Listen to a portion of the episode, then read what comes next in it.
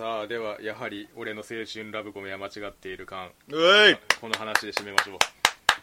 まああの6票いただいてまして、まあ、感想も長い感想がございますんで最初にそちらを紹介させていただきます、さあでは、えー、たぬきと黒猫と怠け者さんでございます。あ田中さんいつもありがとうございます。大変お世話になっております秋の香りに誘われて同胞探しの旅もはかどるタヌキと黒猫と怠け者でございます。さて今期は愛子インカーネーションやモンスター娘のお医者さん巨人族の花嫁彼女をお借りします。ヒーローマスクデカダンスグレートプリテンダーなどなど期待していた作品は多かったのですがはい。そのどれもがストーリーというよりもその世界観システムを描くことに終始しておりストレートにストーリーを描いてくれる作品が異様に少ないクールという印象を受け拍子抜けしております。うんそうなると事前にシステムの説明を終わらせているシリーズものがやはり強いと再確認する反面2期以降システムの話しかしていないとある科学のレールガンは一体いつになったらストーリーを描いてくれるのやら来期に期待したいところですが。はいはいはい。さてそんな今期ですが今までとは違う基準で一番はやはり俺の青春ラブコメが間違っている感を挙げようと思います。そもそも私は本作の原作は10巻からが面白いという持論を持っておりましてはい。人に勧める時にも1巻の後2から9巻は切って10巻から読めばいいという。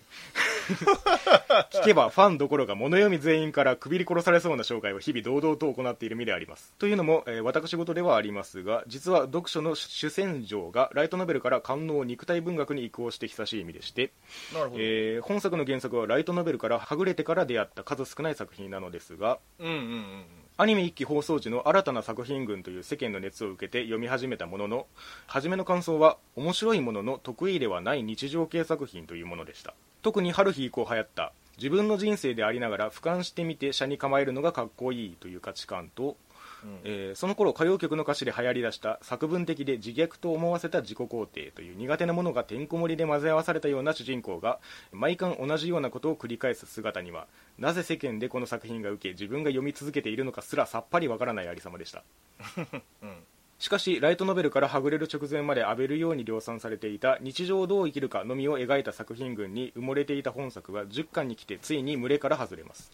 うん本作の主人公はこれまで周りの動きに流されず自分自身の在り方を固定することで自らの居場所を安定させていたと認識していますがその主人公がなんと自らの意思で未来へと進み始めたのです。うんうんうんうん。まるで作者がもうさすがにいいよなとぶち切れたかのように今までと明らかに違うテンションで、えー緩やかながらも加速を続けついには周り,、周りを巻き込み、えー自ら引っ張り主人公は未来へと走り切ってしまいますえーその姿に初めてこの作品の魅力を感じることができ同時に少し置いてけぼりを感じていた最近の作品群にやっと追いつけた気にさせてくれました。アニメ版では周りの様子から確かに時間が進んでいることを主人公が知り土台がすでに築かれておりいつでも走り出すことができることに気づくという10巻の内容を前期のラストに持ってくることでクライマックスに向けての最後のシステムの説明を終わらせておりこの巻ではただただ主人公が未来に向かって走り続ける姿を描き続けてくれました。正直アニメとしてはそれを描くためにはこれは必須でしょうと感じていた部分がことごとくカットされていたり原作を知らなくとも分かってしまうほど継ぎはぎの断面が明確であったりと言いたいことは多いのですがはいはいはい。それでも原作から感じていたこの作品の唯一無二の魅力を感じ取ることができたのでなかなかに満足しております。うん。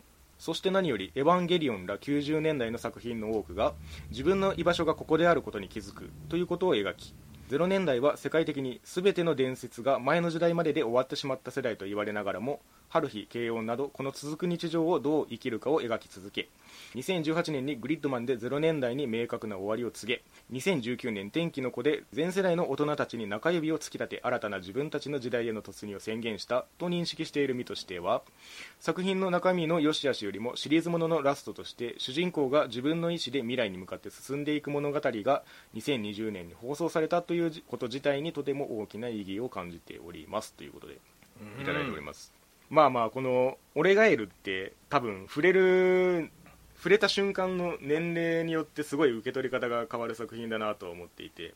うん。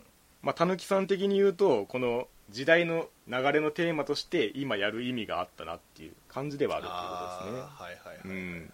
それまでは結構ジッパ人からげのそのよくある感じで、まあ、かつ苦手だなと思ってたけどもそこからまあ、ちょっと外れた加速を最後にしたのかなというところもあるというところですね、すごいよね。だからあれ合わないなって思ってでもこんなに認められてるんだ。だったらなんで認められてるんだろう。ああこういうところで面白いんだ。っってそこにそこまでたどり着いてるのがすごいね、特にね原作を追い続けるっていうのは並々ならぬものがありますから、いや本当にね、えーまあまあ見届けた、ね、意味もあるということでね、うん。えー続きまして亮太さんはい。今期のナンバーワンはやはり俺の青春ラブコメは間違っている感とさせていただきました。はい。1期2期とリアルタイムではなかったですがサブスクや再放送を活用して復習を終え原則は未読という状態での視聴ということになります。はいはい。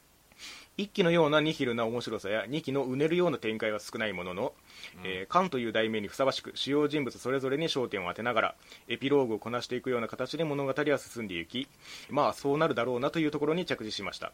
うんサプライズはないといえばなかったのですがこの手の作品で自分の予想と実際に選ばれるヒロインが一緒になることが珍しくそれがなんだか嬉しかったことと、えー雪の下の出れ具合が刺さったので高評価せざるを得なかったというのが正直なところです。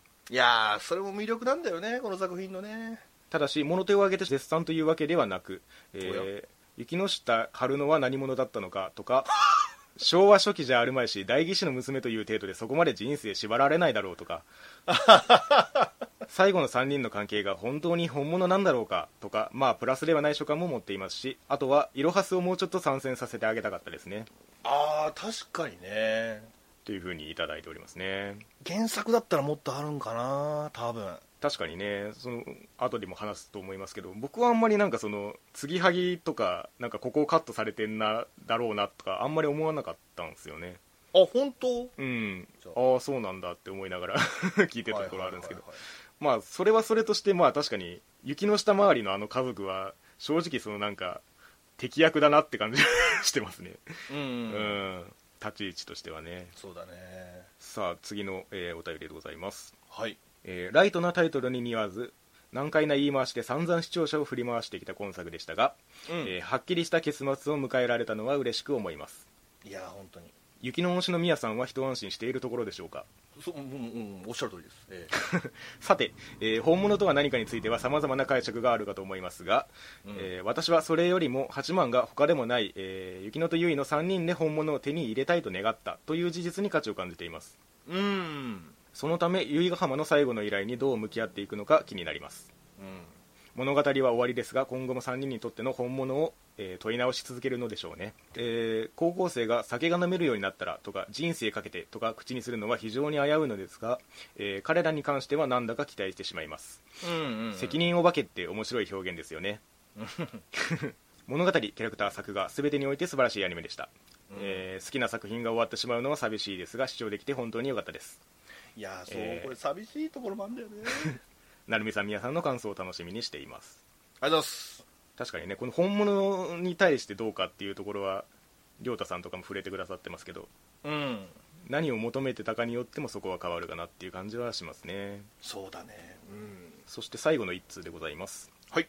表面上でやってることに対して多くの意味と大きな意味を付与させることが本当に多かった作品。うん。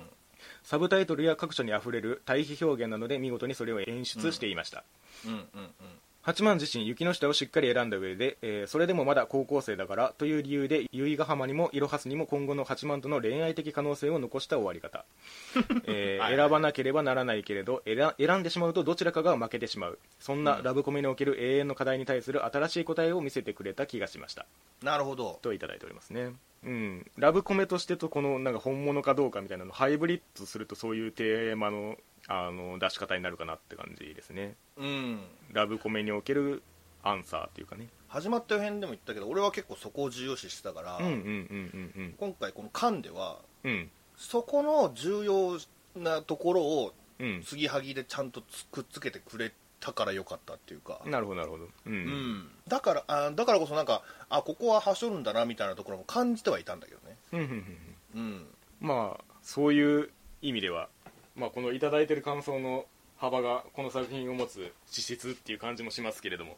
うん。まずはどうでしたか？この缶を迎えてみて。いやもう終わっちゃったって感じ。始まったよ辺から。一点のブレもなく。いやもうね何から話していけばいいのかわかんないけど。まあこれに関しては語り漏れがあると後悔があるでしょうから適当に舵を切ってもらって構わないんですけど そうですね、うん。まあ言っちゃえばうん。八幡の指摘ったこ今回この「勘」でしたことってうん。押してひダメなら引いてみるみたいなことをやうんんかうん、一言で言うとそうなんだけどでも、うん。彼の中ではそうじゃないというかうん。そんな風には捉えないでほしいというか。なんか言葉をすごく重要視してるっていうかねその八幡がね、うん。その雪乃に対してもそうだし結衣に対してもそうなんだけどうん。俺が結構そのラブコメを見るときにその、考えちゃうことってうん。なかなかくっつかねえなとか、はいはいはい。早くくっつけばいいのにこう言ったらいいのに、ああ言えばいいのに、うんこう言えばいいのにみたいなことって思いがちなんだけど、うん。それを全部その八幡はね、うん。ひっくり返してくれるっていうか、うんうんその八幡と雪乃の距離の縮め方っていうのが、うん。ああもうお前らはそうだよなっていうふうに納得させてくれるっていうか八幡は雪乃じゃなきゃダメだっていうように雪乃も八幡じゃなきゃダメだっていう、うん。うん。その距離の縮め方っていうのがこのうん。1期から2期を見た後に3期にそのなんか説得に つながっていくっていうか、まあまあそうだね。うん。うん。あ2人合ってんなっていう感じにうん1期2期では思ってたんだけど、うん。3期になってあうん。2人じゃなきゃダメなんだみたいな。うんうんうんうん。うん。君じゃなきゃダメみたいみたいな感じになってて。そうだね。うん。言うかどうか迷ったやつ。そうだね。だからそこの説得力だから本当にその結衣推しの方には申し訳ないけど、はい。雪乃こそが八幡にふさわしいんだって俺はもう声を大にして言いたい。なるほどなるほど。うん。うんうんうんそういう意味では由比ヶ浜エンドというかその決着のつけ方としてはもう少し丁寧になってるのかもしれないなとは思いますね。うんうんうん。うんうんあそこでそそそのまま八幡の言葉が出てきて悟って終わりなんだっていうのはちょっと衝撃でもありましたしね。だからまあ始まった予編でも言ったけど、うんその八幡の言葉っていうのがもう全部イケメンなんだよね。うんうん。ここがなんか他とは違うっていうか、うんうんうんそのぐぬぬって思わないっていうかねヒロインが主人公とうまくいくことってまあよくあることだけどうん。うんでもねその八幡と雪乃はそうは思わないっていうか本当に最終話なんかもうなんだろうもうご褒美だよね。そうだね。ご褒美会というかこれを待ってたんだろ、お前らみたいな。うんうんだからあそこだけ聞いとってもあれなんだけどちゃんとその積み重ねてきたものがあるから、それまでに。そうだねあの関係性を肯定できる自分がもうすごく嬉しいっていうかね。そうだね。だから、明確にその終わらせるっていうのはこういうことなんだなと思って。うんうんうんうん。うん。なんかまあざっくりした視点で言うとまあ恋愛的に決着がついてもまあ一緒にいらいりゃいいじゃんって思いますけどうん。あのそのご褒美タイムを見た時にあ由比ヶ浜がここにいるのはそらきちいなと 改めて思った あ無理無理無理と思って。なるほどね。ダメダメダメと、うんだから、うんだからこそその最後にその依頼として来てもう一回ここに向き合うっていうのはまあ法支部らしいよなとは思いましたね。そうだね。うん。もともとだからその法支部がなかったら生まれえない関係性だからうんうんうん。法支部がなくなったらなんか自然消滅するっていうかそれこそ本物になるかどうかみたいなステージにすら上がらずに消えていく関係っていうかもっと言うとあの事故がなかったらね。あまあそうだね。名前の カードを切ってましたけどね今回そうあそこでそこが生きるんだみたいな。うん。そういう側面もあるのよね。そのなんかユキノンと八幡がやってることって結構その、うん。人に対してああ言えばこういう的なことっていうかうん。その雪乃がその父の職業に興味があるっていうかそのいわゆるその政治的な話です、でそれをなんか生徒会とかといろいろ揉めたりしてこれこそがうん。やるべきことっていうのをいろんな意見をもとになんか正解に導き出すみたいなことって、うん。法支部のやってきたことだけどうん。その魅力もまあこの3期まであってで原作だったら多分もうちょっとそこそこも重要視されてるんじゃないかなと思うんだよね。うんうんうん確かにね。いやだからなんかそのありふれた高校生活イベントにもう一個あの層を重ねるっていうかそうそうそうそうそう、うん。なんかそれをありふれたものにしなかったのはその講師部の活動っていう視点ですよね。うんうん。もう少しプレイヤーになるじゃないですか。高校生っつったら。はいはいはいはいはい、裏からなんかいろいろ画策しようみたいにならないから、うんうんうん。まあ、そういう意味ではまあ特殊ですよね。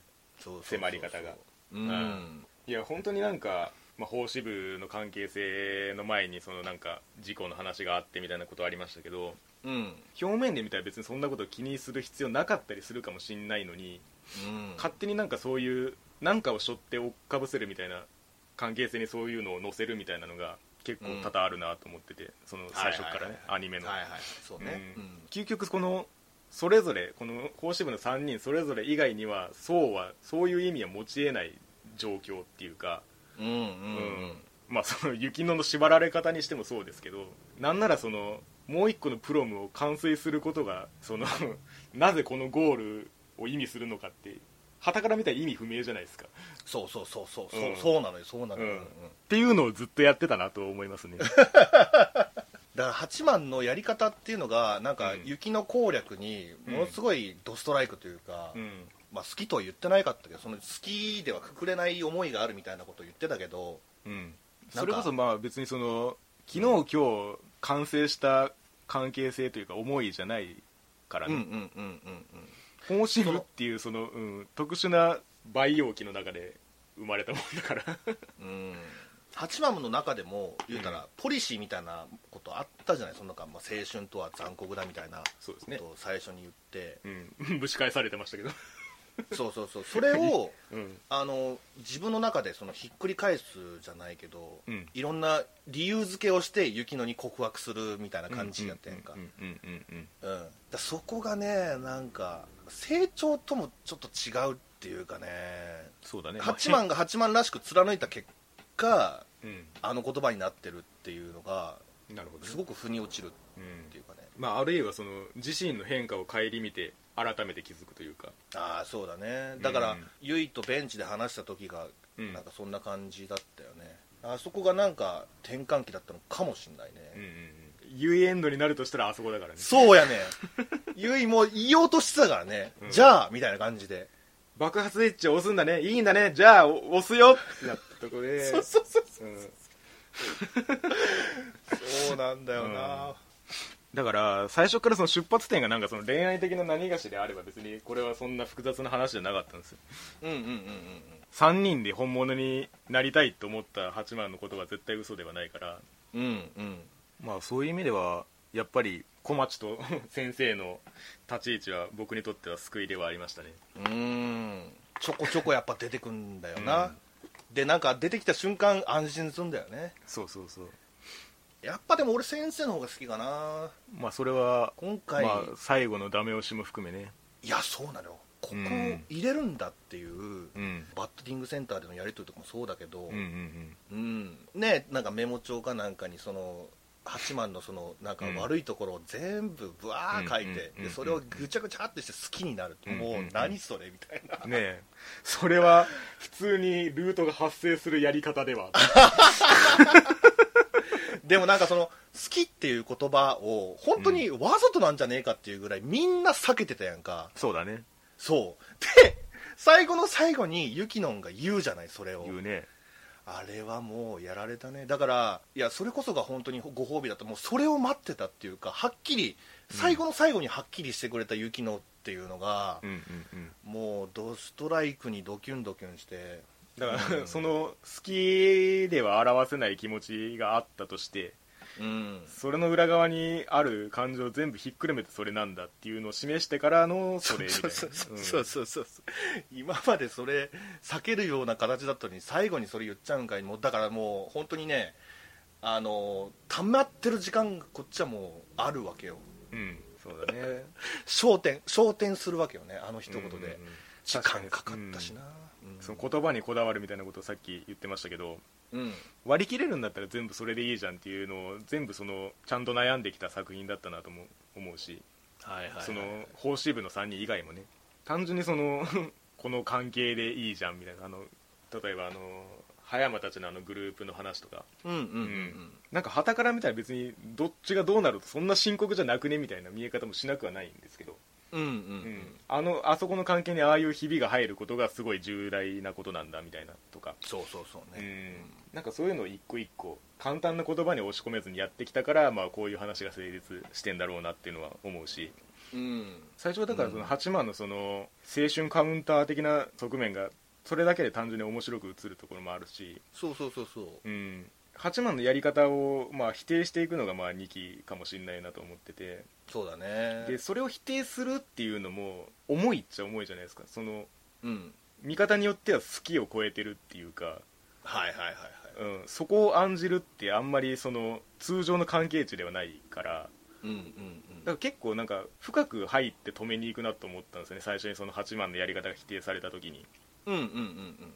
だからそれを踏まえてラブコメに最後に落としに行くにあたってうんうん。そのくくれる言葉を探し求めてさまようしかないっていう。そうね。うん八幡がそのまあ鉄橋みたいなところで告白みたいなことをしてたけどうん。その説得力があるっていうかその好きって言っちゃえばうん。いいのになって思うんだけどだからそれこそが愚問っていうか、うん。八幡らしい言葉でちゃんと告白をしてるなっていうかうんうんうんどんどんボルテージが上がっていくんだよね。そのうん。言葉一つ一つがうんさ、うんうんなんだろううん。八幡はすごいススッとした顔してるんだけどなんか、うん。それを聞いてる雪乃はどんどんどんどんときめいてってうん。綺麗になってって可愛くなってって。うん。だそのギャップがねまた良かったんだ八幡があんな感じだから、うんうんうん。雪乃がすごく光るっていうか。そういう意味ではその雪乃が好きっていうのがそれより後にあるっていうのはまあ妥当かなっていう感じですよね。あの場では言わないっていう。そうそうそうなのよね、そういう意味では本当にだから敵役としての春野の存在なんですよね本当に。うん、うんやつがいなければこうはならなかったし、だからなんかうん、あのー春野さんもちょっと視聴者側の気持ちを持ってるっていう。か、まあそうなるのかな。うん、ちょっと塗りその塗りも見せてんじゃねえぞっていう。そうそうそう なあなあで終わらせてんじゃねえぞ。さっき俺が言ったようななんかうん。早く言っちゃえばいいんだよとかとかさ、うん。なんかそのなんでこう言わないのだとかさそういうなんか役割を春野さん的な視点で その視点というか考えで、うん。その3人にぶつけていたんじゃないかなっていうか。本当にね。いやお前の立場がどんなもんか知らんけどやっていう。ゆきのちゃんには幸せになってほしい的なことがあると思うんだよね。その春野ちゃんはその言う言うたら雪の下家の、ね、お姉さんなわけで、うん。そのいろいろ縛られた経験があるのかもしれないじゃない。そのちょっと言ってたけど、自分はそのまがいものにしかなれなかった的なかうんな、うんうん。うん。本物って何なのかな？かな、うんみたいな感じ。ああそうだね。そういえばそんなああそこ断定しねえんだと思った記憶がある。そうそうそうそう、うんゆきのちゃんには見して見見つけてほしいっていうか まあ確かに進んでまがいものになろうとしてたらそれはまあ綺麗だろうなと思う。だからなんか自分をヒーロー役にしてでも本物を見つけてほしいっていう気持ちがあってお同じことを繰り返してほしくないみたいな。うん。ちょっとツンデレじゃないけど。選ぶ言葉は最悪ですけどね。まあ確かにね。だからまあカンの最初で若干その雪の寄りの感じにもなってましたけどね。うんうんうんううんんまああとまあ春野さんに続いて先生のことを語るんだったら、うん。先生だったなって感じだよね。お前はいい生徒だったってね普通にその言ってくれるっていうのもねましたよかったしあのさ魚が欲しい人に魚をあげるんじゃなくて魚の釣り方を教えてくれる的なうん。教え方というか、うんうんうん。うん、それで自分で気づいた方が自分で行動した方が絶対いいに決まってるから。まあ法支部そのものがそうだったと言ってもいいかもしれないですけど。ああそうだね。ほんまやね、うん。一番いいところで一番いいことを言ってくれるっていうね。先生の言葉ちょっとうん。ラインマーカーで引こうかなって思ったみたいな、まあ、そういうことなんですよ。うん。あとまあゆいはねちょっとあんまり喋ってこなかったけど、確かに。その八幡がゆいに依存しているっていうかそのうん。ゆいを頼りにしてるっていうのがなんか意外だったなっていうか。あそのあよりどころにしてるっていうのがうん。あでもやっぱりその八幡にとってゆいはうんすごく落ち着く場所というか、うんうんうんうん。そういう側面あったんだなってなんか思ったね。そうですよね。だから3人っていうこのこの3人の中にそのユイがいるっていうのはもしかしたら一番面白い点なのかもしれないですね。いやそうやねん、うん。そうやねんほんまに。力強い同意 マジでそう。だから、うんこの子がこの話を面白くしてくれてんのよマジで。うん。なんかその八幡とその雪乃がまあ結果的にそのお似合いっていうかうん。同じこう回路で依存し合うみたいな形になってしまった時にうん。なんかあんまりそのユイってキャラクターをポンって置いて奉仕部的なその依存に組み込まれなさそうなキャラクター性だなって思うんですよね、うんうんうん。雑に言うとその陽キャ側っていうか、そこがなんでしょう化学反応としては面白いなと思って結構バランサーじゃないですかそういう意味ではその陽キャと陰キャの。うんうんうんうんうん。教室で八幡と喋ってるはほとんどしないんだよな、うん。だからだから八幡も頼るのも無理ないというかそっちの意見が聞けるからね。そのひねくれた言い方をするんだったらねその知らない世界の意見が言ったら八幡にとっては刺激的というか。うん。八幡と雪乃だけでやってたらなんかその互いが互いの良さを殺しかねないところがあったじゃない？ですか最初の方とかって。反発してるる時って。そうだね。ユイはなんかどっちもの良さをちゃんと肯定してくれる存在だなと思ってて。それが捉えられすぎるがゆえにどっちも大事すぎて壊せなくなるっていう、ね ラブコメのその三角関係にならなくてもよかったものがなってしまうっていうのはそのなんかどっちもそのユイの資質にあるなみたいな感じはしますね。いやーそうなんだよね。なんやったらちょっとくっつけようとしてる感じやもんな雪乃と八幡を。でもその中でもやっぱり、まあ、全部欲しいって言ってたけどそうだね。そういう。確かにね。それがだからまあたぬきたぬきさんが言ったところのその2期の終わりで整えたところですね舞台を。今までそういう風にやってきたけど私出しますよっていうその。そうそうね。うん。由比ヶ浜動きますって。うん動きます。不安なのは私だけれども。ねえ、まあそうだな。あと、まあ、雪乃と八幡の会話ってやっぱりうん。うん、もうそれがこの作品の魅力でもあるというか俺が好きな、うんめちゃめちゃ好きな部分なんだけど、うん。このなんかお互いをうん。そのなんか罵り合ってというか、うんうんなんか血話喧嘩的なうん。うん会話をするじゃないこの二人うん。って、うんうん。これがたまんないんだよね。もう1期からずっとあったけど、うん。でそれの3期でになってなんかそれをするんだけどうん。それした後になんかニコって感じでうん。そこがなんか変わった部分というかさその見せ方がな夫婦漫才的なニュアンスがあってうん。なんか八幡のその自虐的な思考ってこの作品のノリの肝ではあると思うんですけどうんうんうんそれをなんか自分の頭の中だけでなんか完結してたやつがなんかそのやり取りの中で自然に挟み込んでいいみたいな感じになってるのがいいなとは思ってて。そうですね。うん。でそれをまあ言ったとして別にそれを気に留めないじゃないですか。うんプラスでもマイナスでもないっていうか。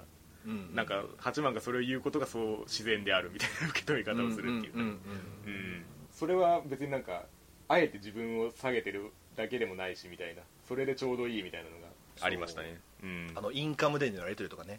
ああそうそうそうう。んなんか八幡にとまあ雪乃にとってもそうかもしれないけどなんかあの時間がうんすごく居心地が良くなってるから、うん。八幡も関わっていたいと思うし雪乃もやっぱり必要としたいとも思うんだよね、うんうん。その助けてくれるっていう側面ももちろんあるけどもうん。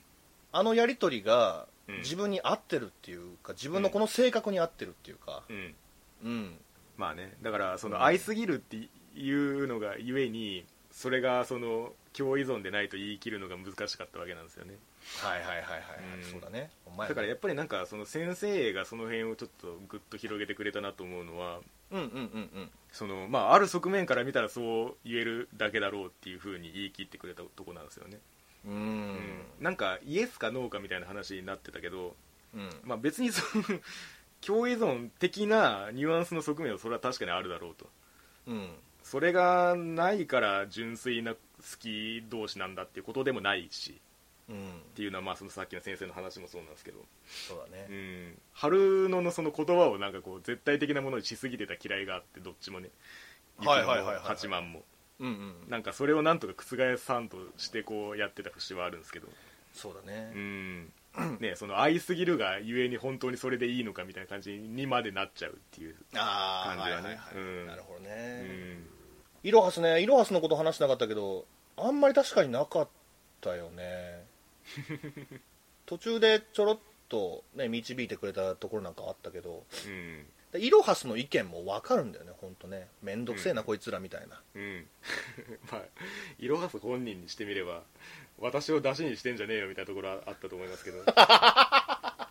なるほどね。途中その私通訳じゃないんですけどあったあったあったそのなんかからは助けるんじゃなくて勝負だみたいな感じになった時にうん、うん、なんかその願いを叶える云々みたいな話をしだしてしました。でイロハスがそのモノローグで「いやそれ言っちゃったらそれはもう」みたいなことを言ってるんですけど いや確かにそうだからその側だけなんか整えてやろうとしてることそれじゃんみたいな。のをなんか唯一言ってたのはイロハスだったかなと思います、ね。そうだね、うん。なんなら春野さんよりも分かりやすかったね。うんあそうそうそうそうなんそうなんですよ。でもこの2人はこうでなきゃダメなんだよってこのやり方しかできないんだよっていう、うんうんうん。見えたのが良かったってこれ見えなかったらこんなに面白くないんだよ。そうですね。まあその感想の中で参戦の余地があると言われてはいますが。うん。いどうやでもこれもね、多分原作ではもっと触れてんじゃないかなって思うんだよあね。あうんうんイロハスも8番の魅力にだんだんとね気づいていってる部分があると思うから。まあまあ依頼者でもありましたからね。そうそうダイレクトではありますけど。いや生涯ベストに入ってくるね。俺は。この間を迎えて。うん、トータルでね。そうですね、うん。まあ8年ぐらいかかったけど。一期放送から。長かったね。なかったね、ううん。んいやちゃんと間までやってくれるのがねうん。興味少ないから。あー。これぐらいビッグタイトルじゃないとやってくんないから、そうですね。まあそういう意味ではちゃんとその蹴りをつけたっていうところはそのたぬきさんが言うところのうん、今やる意味があったのかもしれないけどね。そうだうね、ん。そんなとこかな。はいはいはい。あのーまあ個人的な話になるけどうん。12月ぐらいにフィギュアが出るんですよ雪乃の。ああうん。うん。今回この缶を全見たこと 然公の話だった。ごめんごめん。うん。まあ予約しましたよって話とあと、ーうんうん。8万のフィギュア欲しいともなとも思った。は缶を迎えて、うん、なんか8万隣にいてほしいなって。初めてこんなことあ思った。ああなるほどね。うん。うん。この辺はあれですね今改めて思うと。ラブコメのその主人公に自分を重ねるかどうかっていう話で。はあはあはあはあなんか多分他の作品だったらミヤさんはその主人公のフィギュアを欲しいとは多分思わないだろうなと思うんですけど、うんうんうんううん。ん、一方で多分8万は自分だって思ってた世代というかあの、うんうん。ジャストの年代の人たちもいただろうなとも思っていて、ううんうんうん。うん。ん、だからそこがそのラブコメ部分とそれ以外の部分の二軸があったとしたらうん。そのどっちにその重心を置いて楽しむかって多分そこが関係してるんだろうなっていう気は今しましたね。なるほどうん。ね、おみそれしましたね本当にね。うんうんうん。というわけで2020年夏アニメ終わりましたけれども。うん、うん。まあ強いものは強いというねなんなら強すぎたわちょっと俺の中で。感とついてしまったクールとしては競合他社もあまりおらずというところでね。